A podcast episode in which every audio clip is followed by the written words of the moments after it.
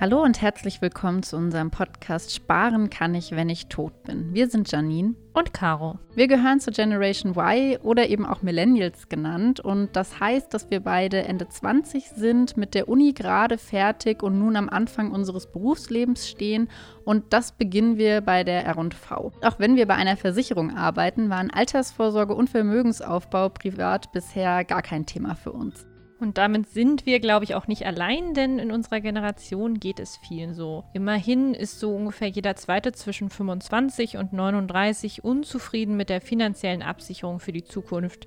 Das sagen zumindest die Ergebnisse der Studie Junge Deutsche 2019.